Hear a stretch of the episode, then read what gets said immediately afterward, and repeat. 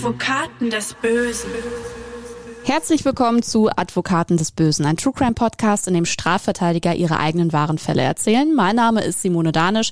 Ich bin Journalistin, Radiomoderatorin und True Crime Fan und mit mir im Podcaststudio sitzt diesmal wieder Hans Reinhardt. Damit bist du auch wieder aus der Sommerpause zurück. Willkommen und hallo an dich. Ja, hallo Simone. War ein schöner und langer Sommer bisher und mhm. der dauert ja immer noch an. Da haben wir echt Glück, ja. Ich hoffe, äh, der Sommer war für dich auch nicht nur arbeitsreich in Sachen Strafverteidigung, sondern zwischendrin auch erholsam. Ja, er war sehr erholsam. Leider ist die Erholung immer so kurz. Ne? Und äh, ich könnte da immer gerne noch ein paar Wochen dranhängen. Und dann legst du wieder 100 Prozent rein. So ist das. Was übrigens witzig ist, du warst quasi mit mir in der Sonne am anderen Ende der Welt. Ich hatte da so ein paar Kriminalmagazine mit und ich habe ja schon mal hier im Podcast erzählt, dass ich auch im Urlaub nicht die Finger von True Crime lasse. Und in einem der Magazine war tatsächlich auch einer deiner Fälle. Ich möchte da aber nicht so viel spoilern, denn den haben wir noch nicht hier im Podcast Stern, besprochen. Stern Crime Magazin? Richtig. Ja, dann weiß ich auch, welcher Fall das dann ist. Kannst den du können schon wir demnächst ahnen, ne? mal machen. Sehr gut. Also ich bin mir sicher. Geschichte geschrieben. Ich war mir auch sicher, dass wir den noch besprechen werden. Äh, springen wir aber ins Hier und Jetzt und zu der Akte, die wir heute öffnen wollen. Und wenn ich ja eins hier bei uns äh, bei Advokaten des Bösen und allgemein im Bereich True Crime gelernt habe, dann, dass keine Geschichte zu absurd und keine Filme und Bücher zu verrückt sein können, als dass sie nicht auch wahr sein könnten. Man sagt ja auch nicht ohne Grund, das Leben spielt die besten Geschichten. Ne? Und genauso eine Story hast du uns heute auch mitgebracht, Hans. Es geht um einen Auftragsmord. Und da sind wir mental alle schon bei Hollywood und James Bond Filmen. Ne? Aber Auftragsmörder gibt's auch im wahren Leben, Hans. Bist du denn schon öfters begegnet solchen Auftragsmördern? Äh, natürlich rein beruflich? Schwierige Frage, weil der Auftragsmörder tritt ja natürlich öffentlich kaum in Erscheinung. Mhm. Und äh, ich bin auch froh, dass man eher selten damit zu tun hat, denn das ist eine gewisse Spezies, die letztendlich für Geld alles macht. Mhm. Ne? In der Regel läuft alles anonym ab. Es muss schnell gehen. Man will unerkannt bleiben. Die ersten Kontakte werden oft über das Darknet geknüpft. Mhm. Ähm, ja, und dann geben die Leute Vollgas und sind einen Tag später in der Versenkung verschwunden. Und in der heutigen Akte hattest du hinterher im Gerichtssaal auf jeden Fall einen Auftragsmörder neben dir sitzen. Ja. Er saß neben dir auf der Anklagebank des Landgerichts Münster. Wir nennen ihn hier im Podcast Alexander. Und bevor wir komplett in den Fall einsteigen und äh, wofür Alexander überhaupt angeheuert wurde, beschreib ihn uns doch einmal, Hans. Was ist er für ein Typ? Ja, sagen wir mal, wenn man ihn in Schlagwörtern beschreiben möchte, skrupellos, gut vernetzt, mhm körperlich sehr kräftig, sehr stark, also Typ Bodybuilder, trainiert nur. Und damals, das war ja 2008, war er 35, 36 Jahre alt, mhm. kam aus Lüdenscheid, hatte aber polnische Wurzeln. Äh, wie gesagt, groß, breit gebaut, Inhaber einer Security-Firma und hatte auch so ein Bordell-ähnliches Etablissement betrieben mit einem guten Bekannten, ja, das war er. Mhm, also es klingt alles eher schon so klischeehaft, wie man sich eben so einen Auftragskiller vorstellen würde. Wie Alexander dein Mandant wurde, besprechen wir gleich. Aber erstmal müssen wir in die Geschichte ganz vorne einsteigen. Wir befinden uns in der Branche der Viehhändler. Im Mittelpunkt der heutigen Akte steht zum einen Gerd. Damals zum Tatzeitpunkt im Jahr 2008 ist er 57 Jahre alt und kommt aus Warendorf. Und dann haben wir außerdem noch Uli, damals 43 Jahre alt, aus dem Kreis Coesfeld. Beide Männer arbeiten jeweils in sehr großen konkurrierenden Firmen, die sich eben mit Viehhandel, aber auch mit der Aufzucht, der Mast und dem Schlachten von Tieren beschäftigen. Gucken wir mal zuerst auf Gerd. Also er kommt quasi aus einer Dynastie von Viehhändlern, Hans. Schon seine Großeltern hatten damit im Münsterland angefangen. Ja, das ist richtig. Seine Großeltern haben mit einem ganz kleinen Viehhandel gestartet und ähm, danach dann äh, hat er von seinem Vater den Betrieb selber übernommen mhm. und äh, dann hat der Gerd im Laufe der Jahre das immer weiter ausgebaut. Ne? Und der Betrieb expandierte in ziemlich großem Stil und großem Umfang und äh, neben dem Kerngeschäft Viehhandel peilte man dann auch den Fleischhandel an. Ja, und äh, dazu brauchte man eben eine Zucht, einen Schlachthof, Mastanlagen und immer wieder ging es ja auch um die ähm, Preise. Die Preise in diesem, mhm. diesem im Fleischhandel und im Viehhandel äh, werden oft äh, von Stellen hinterm Komma dominiert. Ähm, das ist ja eine Branche, die schon, naja, wie soll ich das mal sagen, eigene Strukturen hat, will ich es mal so vorsichtig formulieren. Mhm. Na, Mitte der 70er Jahre wurde dann der Firmensitz der Viehhandlung von ihm neu erbaut. Mhm. Also wir merken schon, Diese ganze Branche ist schon von sehr viel Konkurrenzkampf, vom Preiskampf geprägt wahrscheinlich und äh, das werden wir auch noch in der Geschichte heute merken. Es läuft aber also erstmal damals so richtig. Gerd ist erfolgreich, der Familienname ist in der Branche bekannt, er hat das Vermächtnis zu noch größerem Erfolg gebracht und in den 90ern zählt Gerds Viehhandel zu den größten Deutschlands. Aber dann passiert etwas, auf das Gerd keinen Einfluss hatte und mit dem auch nicht zu rechnen war. Die BSE-Krise macht Schlagzeilen und wird Anfang des Jahres 2000 erstmals in Deutschland nachgewiesen. Zur Erinnerung, BSE wird auch als Rinderwahn bezeichnet und ist eine Krankheit, die eben vor allem Rinder und deren Hirne befallen und äh, die auch auf den Menschen ja. übergehen kann. In Großbritannien waren schon während der 90er Fälle bekannt geworden. In Deutschland spielte man die Krankheit aber noch runter und befürchtete keinen Ausbruch. Und das stellte sich, wie gesagt, Anfang 2000 als Fehleinschätzung heraus. Tausende Rinder werden notgeschlachtet. Das Vertrauen des Konsumenten in Rindfleisch ist am Nullpunkt angekommen. Und Gerd will handeln, will sein geliebtes Familienunternehmen retten. Hans, äh, gleichzeitig beginnt ab jetzt aber auch eine Spirale der Misserfolge. Ja, Gerd setzt auf das Markenfleischprojekt, ja, okay. also, also High-Quality-Fleisch. Äh, mhm. äh, es ging dabei um die Erzeugung und die Vermarktung qualitativ hochwertiger Produkte aus einer Hand. Die Idee platzte dann allerdings, weil ein Geschäftspartner unerwarteten Rückzieher machte und Gerds beträchtliche Investitionen, die lagen im sechsstelligen Bereich, waren plötzlich wertlos. Mhm. Er war durch das Scheitern des Konzepts auch völlig verbittert geworden und im Sommer 2006 kam es dann auch noch zu einem Brand in dem Schlachthof. Also der Brand äh, verursachte einen Totalschaden. Ja, alles brannte bis auf die Grundmauer nieder mhm. äh, und er war nicht versichert. Man kann also nicht daran denken, hier sollte ein kluger Versicherungsbetrug geplant werden, um vielleicht finanziell wieder auf die Beine zu kommen. Mhm. Sowas findet man ja in der einen oder anderen Situation. Aber hier war es eben so, nicht versichert. Er musste alles verkaufen, Verlust über sieben Millionen Euro. Wow, also herbe Rückschläge, aber eins ist für Gerd ausgeschlossen, die Insolvenz. Er will den Familiennamen nicht da reinziehen und sein Lebenswerk nicht schwarz auf weiß als gescheitert sehen. Hans, du hast Gerd ja im späteren Prozess auch kennengelernt. Das klingt ja alles nach einem äußerst stolzen Mann, stolzer als es ihm vielleicht gut getan hätte. Hast du ihn auch so später erlebt? Ja, er war ganz klar Münsteraner Landadel, äh, wollte sein Lebenswerk behüten und schützen war auch sehr stolz von seinem Auftreten her, geradliniger Mann, äh, der auch genau wusste, was er wollte und aber auch mal messerscharf kalkulieren konnte. Mhm. Und zur damaligen Zeit, rund um das Jahr 2006, da häufen sich Gerds Probleme immer mehr. Bei den umliegenden Bauern hat er einen immer schlechteren Ruf, weil er Zahlungen schleifen lässt. Er hat ja halt kein Geld. Gleichzeitig bleiben auch bei ihm Zahlungen aus, weil auch seine Geschäftspartner immer unzuverlässiger werden. Die Geldprobleme führen dazu, dass Gerd Menschen anheuert, die das für ihn regeln sollen, Hans. Bei ihm selbst sind im Laufe der Jahre offene Forderungen bei Kunden in der Größenordnung von über 350.000 Euro aufgelaufen. Das ist viel. Die Forderung wollte er natürlich nicht aufgeben. Er war natürlich daran interessiert, dass die Leute bezahlten. Ähm, und dann beschloss er eben, das auf eine besondere Art und Weise mit Nachdruck zu versehen und dem ein bisschen hinterherzuhängen äh, durch angsteinflößende Besuche kräftiger Geldeintreiber. Und dann stieß er auf eine Empfehlung irgendeines Mitarbeiters auf das Vorbild Moskau Inkasso. Mhm. Moskau Inkasso. Ja, du sagst das so ganz salopp mit Moskau Inkasso. Mir war das vorher gar kein Begriff und ich musste fast so ein bisschen schmunzeln, weil es wie so aus einer Spionagesatire eigentlich klingt. Also eine kurze Google-Recherche hat aber ergeben, die gibt's wirklich, Moskau Inkasso. Erklär mal für uns Unwissende, Hans, was so zu den Dienstleistungen von Moskau Inkasso gehört. Ja, man kann einfach mal googeln www.moskau-inkasso.com und da kommt schon eine schöne Anleitung. Und äh, die Überschrift ist ja auch schon bezeichnend. Ne? Ihr Schuldner braucht kein Russisch können, der wird uns auch so verstehen. Uh. Äh, man bezeichnet sich dort selbst als die sogenannte letzte Instanz. Mhm. Weltweit tätig, 82 Prozent Erfolgsquote. Äh, man kann sich vorstellen, wie das abläuft. Man droht körperliche Gewalt an. Mhm. Und wenn dann nicht bezahlt wird, dann äh, folgen auch entsprechende Taten. Mhm. Ähm, das Ganze ist irgendwie getarnt, aber äh, letztendlich scheint es doch zu funktionieren. Das gibt's ja immer noch. Ja, und es wird ja sogar auf der Seite damit geworben, dass es 100% legal ist, was äh, diese Herrschaften tun, ne?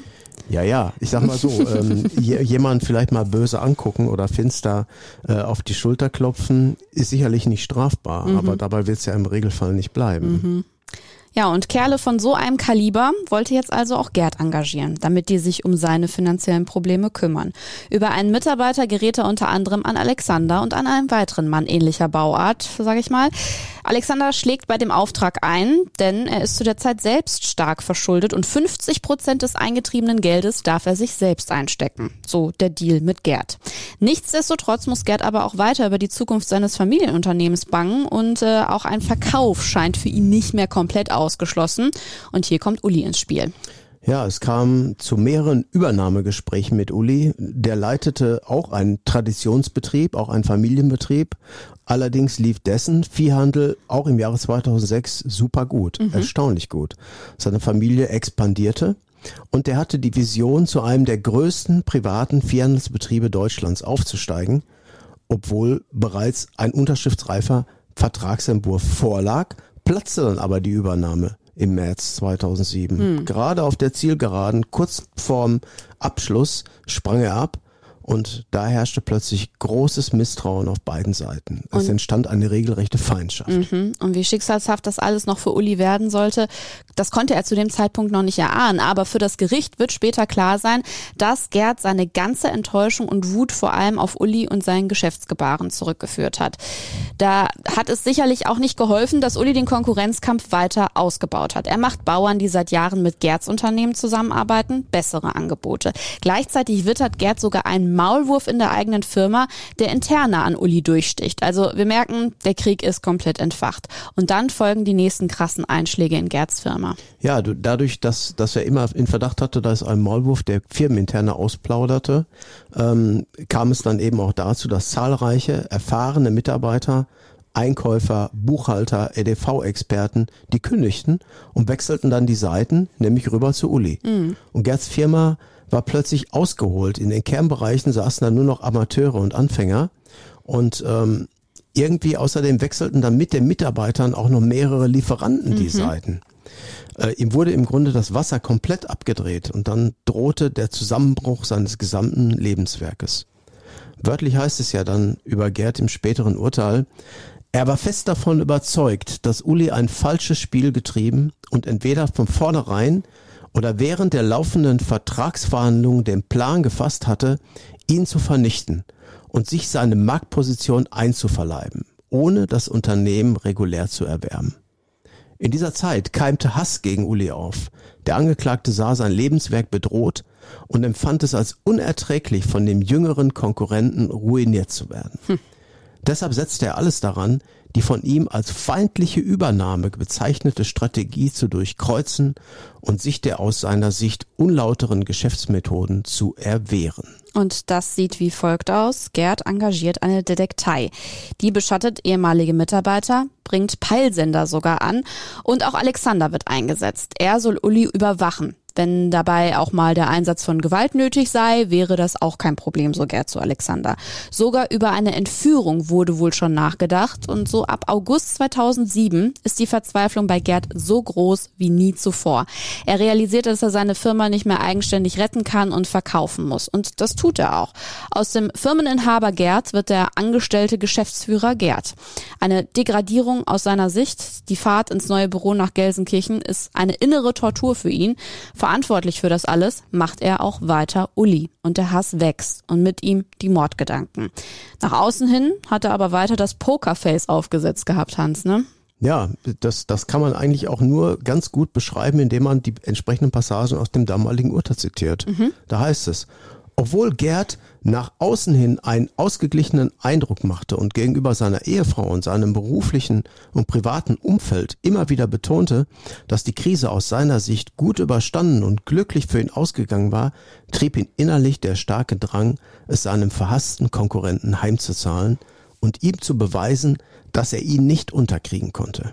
Und weiter, im Frühjahr 2008 schlug er schließlich Alexander vor, den verhassten Konkurrenten Uli zu töten, um sich an ihm für das, was der ihm angetan habe, zu rächen.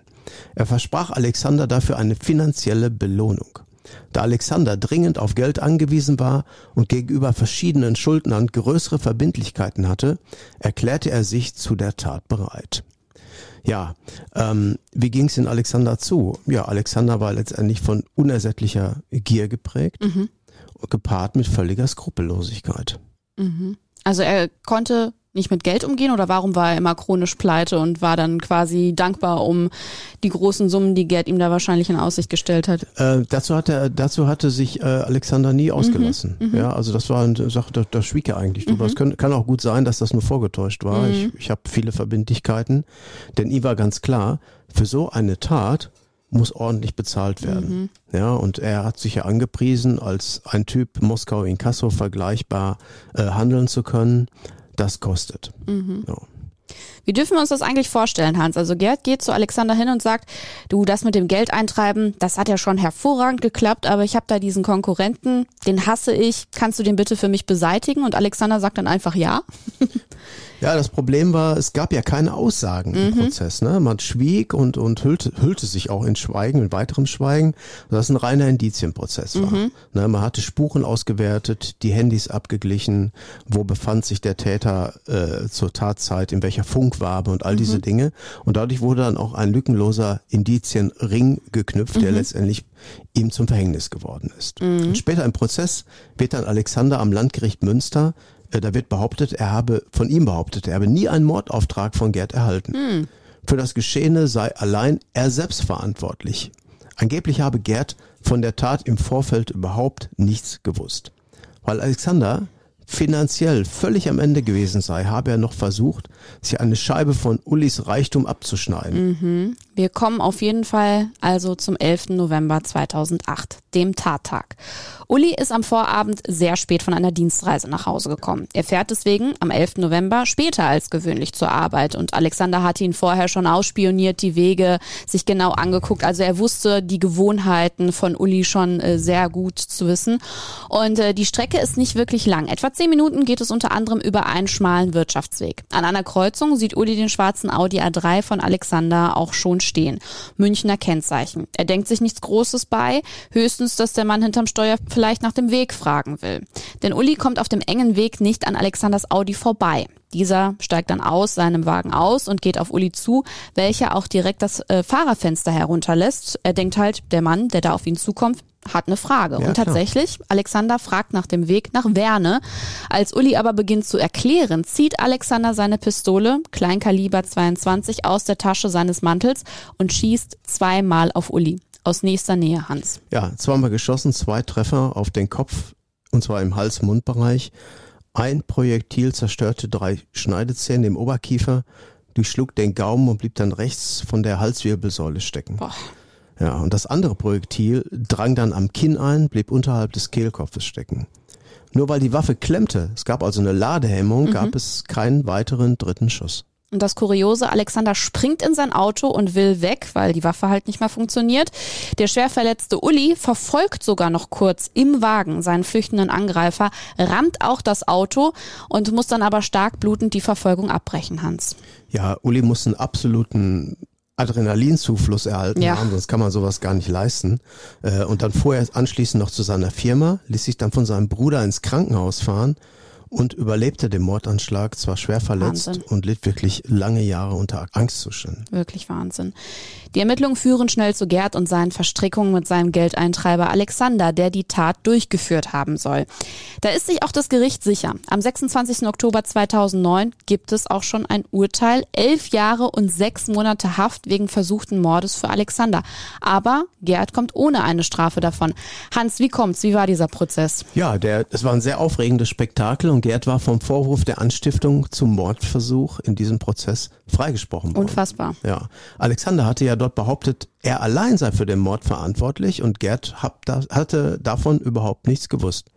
Alexander sagte dann auch, er sei sich zunächst nicht sicher gewesen, ob er den Uli entführen, erpressen oder ausrauben oder irgendwie erleichtern sollte. Mhm. Und im konkreten Augenblick habe er sich dann über eine Bewegung von Uli so erschrocken und hat dann zweimal ins Autoinnere geschossen, allerdings ohne konkret zu zielen. Einfach so da rein und bei seiner anschließenden Flucht mit seinem Auto habe er dann die Waffe in irgendeinen Graben geworfen. Jetzt warst du ja der Anwalt von Alexander und er hat dir dann wahrscheinlich auch diese Geschichte erzählt. Hast du sie ihm abgenommen oder hast du dir gedacht, ja gut, da wird irgendwie dann doch dieser Auftragsmord dahinter stecken? Hast du das von Anfang an gedacht? Äh, schwierige Frage. Ähm, im, Im Grunde habe ich es mir von Anfang an gedacht, mhm. äh, denn nur so wird aus dem ganzen Szenario ein Schuh draus. Ähm, allerdings muss man auch sagen, dieser Alexander war ein Mann mit eigenen Prinzipien. Er genoss auch den Ruf des Auftragsmörders in der Szene. Er wollte auch kein Zinker sein. Das spricht wieder dafür, dass es alles miteinander verschachtelt war. Ne? Mhm. Er wollte also nicht als jemand dastehen, der andere Leute reinreißt, der Aussagen macht. Äh, er sagt, es gibt immer noch ein Leben danach und irgendwann werde ich auch wieder rauskommen. Und dann müssen wir mal gucken, wie die Uhr dann gedreht wird. Mhm. Also er hat wirklich stur an dieser Geschichte festgehalten, ja. nicht mehr und nicht weniger erzählt. Ja. Ja. Und wie geht man mit so einem Mandanten um, wenn man irgendwie weiß, ha, hinter der Geschichte steckt ein bisschen mehr, aber ich kriege jetzt nichts aus dem raus? Ja, dann ist es besser, er schweigt im Prozess. Mhm. Ja, das ist einfach eine Empfehlung, die ist dann nie verkehrt. Äh, denn bevor er dann eine Story erzählt, die man ihm möglicherweise leicht widerlegen kann durch geschickte Fragetechnik äh, oder wo er sich einfach nur blamiert, weil es unglaubwürdig klingt, macht man doch lieber eins, man sagt nichts dazu und dann ist Aufgabe der Gerichte, diese Lücke, die da entsteht, möglicherweise durch Indizien zu füllen. In dem ersten Prozess ist es ja bei Gerd nicht gelungen. Mhm. Äh, ja, und da wie es weitergeht, dazu kommen wir ja gleich. Genau. Eine Frage noch vorher. Hat man als Strafverteidiger solche Mandanten gerne oder wahrscheinlich nicht, oder? Eher, eher, eher ungerne, weil es ist ein gewisses latentes Bedrohungspotenzial. Mhm. Und wenn man weiß, dass jemand bereit ist für Geld, letztendlich alles zu tun, mhm. den letzten Schritt zu tun, ja, dann ist niemand geschützt. Ne? Mhm. Trotzdem ist Gerd auch noch nicht fein raus aus der Nummer, das hast du ja gerade schon angedeutet, trotz äh, des Urteils für Alexander, denn Staatsanwaltschaft und Nebenklage legen Revision ein, mit Erfolg. Der Bundesgerichtshof ordnet einen zweiten Prozess an, der findet fast zwei Jahre später statt und am 27. Juni 2011 gibt es ein neues Urteil, diesmal gegen Gerd. Zehn Jahre und sechs Monate wegen Anstiftung zum versuchten Mord.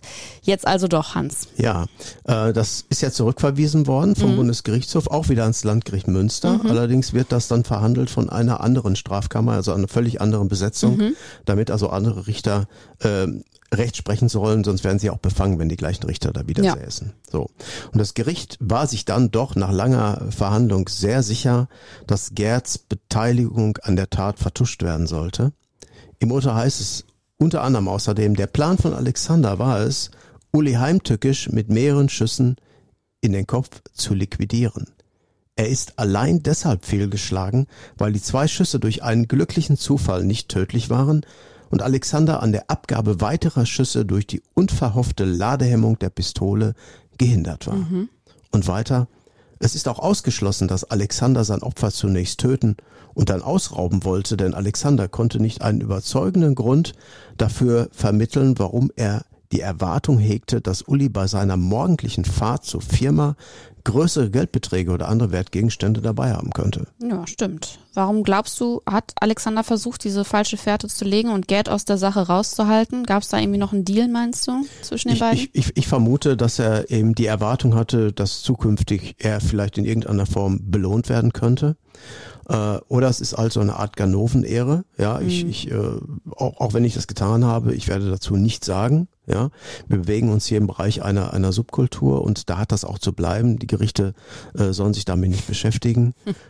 Äh, denn eins ist ja klar: Wegen einer zeitigen Freiheitsstrafe kommt ja ganz klar ein Leben danach. Mhm ähm, das war wahrscheinlich schon krass, dass dieser Prozess dann quasi nochmal neu aufgerollt wurde. Ähm, wurde das auch in der Öffentlichkeit so wahrgenommen und wie war das für Gerd, dass diese Sache dann doch nicht für ihn ausgestanden war?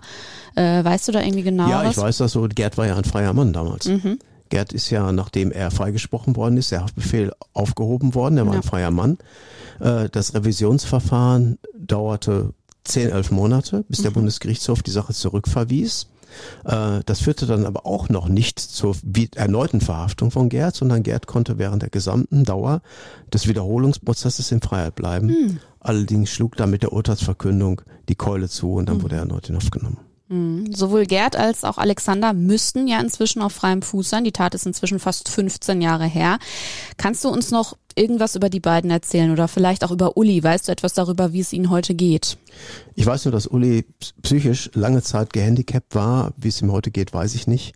Äh, das gleiche ist bei Gerd so. Äh, auch bei Gerd wird die Situation ähm, Spuren hinterlassen haben. Man muss sich einmal das Wechselbad der Gefühle vorstellen. Er behauptet ja von sich aus, ich bin unschuldig, ich habe das so nicht gemacht, ich werde freigesprochen. Juhu, alles wird gut. Plötzlich wird doch nicht alles gut. Der Bundesgerichtshof sieht das anders. Er meldet Zweifel an, die Sache wird neu verhandelt und siehe da, ein neues Gericht unter einer neuen Besetzung sieht alles völlig anders. Mhm. Also ein völliges Wechselbad der Gefühle, äh, was wahrscheinlich auch dazu geführt hat, dass er ein gebrochener Mann geworden ist. Mhm. Gerade so ein stolzer Mensch, wie ja, er war. Genau, ne? genau, ne? wie sagt Landadel. Alexander wurde nach Polen abgeschoben. Mhm. Es haben sich nämlich noch weitere Auftragstaten in anderen Ländern herausgestellt, mhm. äh, sodass ihm also noch mehrfach der Prozess gemacht werden sollte. Mhm. Würdest du denn rückblickend sagen, dass Alexander wirklich der Typ Auftrags Auftragskiller war? Glücklicherweise erfolgreich war er ja an der Stelle nicht. Er hat sich maßlos überschätzt. Mhm. Ähm, die Nähe der Tatausführung spricht eigentlich eher für ein Raubmotiv dass er einfach dachte, ich habe ja mal die Gelegenheit, irgendwas wird er schon dabei haben und dann hat er aber nicht richtig überlegt, denn der Auftragskiller würde das nicht auf so eine stümperhafte Art machen. Mhm. Ja, der würde möglicherweise irgendwo auflauern mit einem Gewehr mit Zielfernrohr oder oder andere mhm. Möglichkeiten und nicht mit einer äh, einfachen 22er äh, Pistole äh, da am Autofenster sitzen, blind da reinschießen. Das macht kein Auftragskiller. Mhm. Das ist undurchdacht, das ist spontan und das ist dann von dem Eifer geprägt, gleich habe ich das Geld und dann mache ich mich weg. Zu Uli kann man nur sagen, Gott sei Dank war er jetzt nicht so der Profi-Auftragskiller. Das stimmt, ja. Es ist schon alles ein bisschen eine Geschichte wie aus dem Krimi, die du uns da mit der heutigen Akte mitgebracht hast. Und die nächste Akte hat vielleicht auch Potenzial dazu. Hans, was liegt bei dir auf dem Schreibtisch aktuell ganz oben? Was bei mir gerade aktuell auf dem Tisch liegt, das ist die Lidl Gang. Die Lidl Gang, das ist eine Gruppe von jungen Menschen, die ähm, mehrere Lidl-Geschäfte überfallen und ausgeraubt haben. Mhm. Und die erwartet jetzt Ende dieser Woche ihr Urteil. Mal gucken, was da rauskommt. Klingt auch nach einer spannenden Geschichte auf jeden Fall. Ja, aber damit sind wir durch für heute mit Advokaten des Bösen. Alle 14 Tage gibt's eine neue Akte mit uns, überall da, wo es Podcasts gibt. Abonniert uns gerne, damit ihr keine Akte verpasst. Und wenn euch unser Podcast gefällt, dann sagt es gerne auch anderen und bewertet uns auch dort, wo ihr uns hört. Danke dafür und an dich, Hans, sage ich nur noch eins. Tschüss und bis bald. Ja, tschüss, Simone. Bis zur nächsten Folge.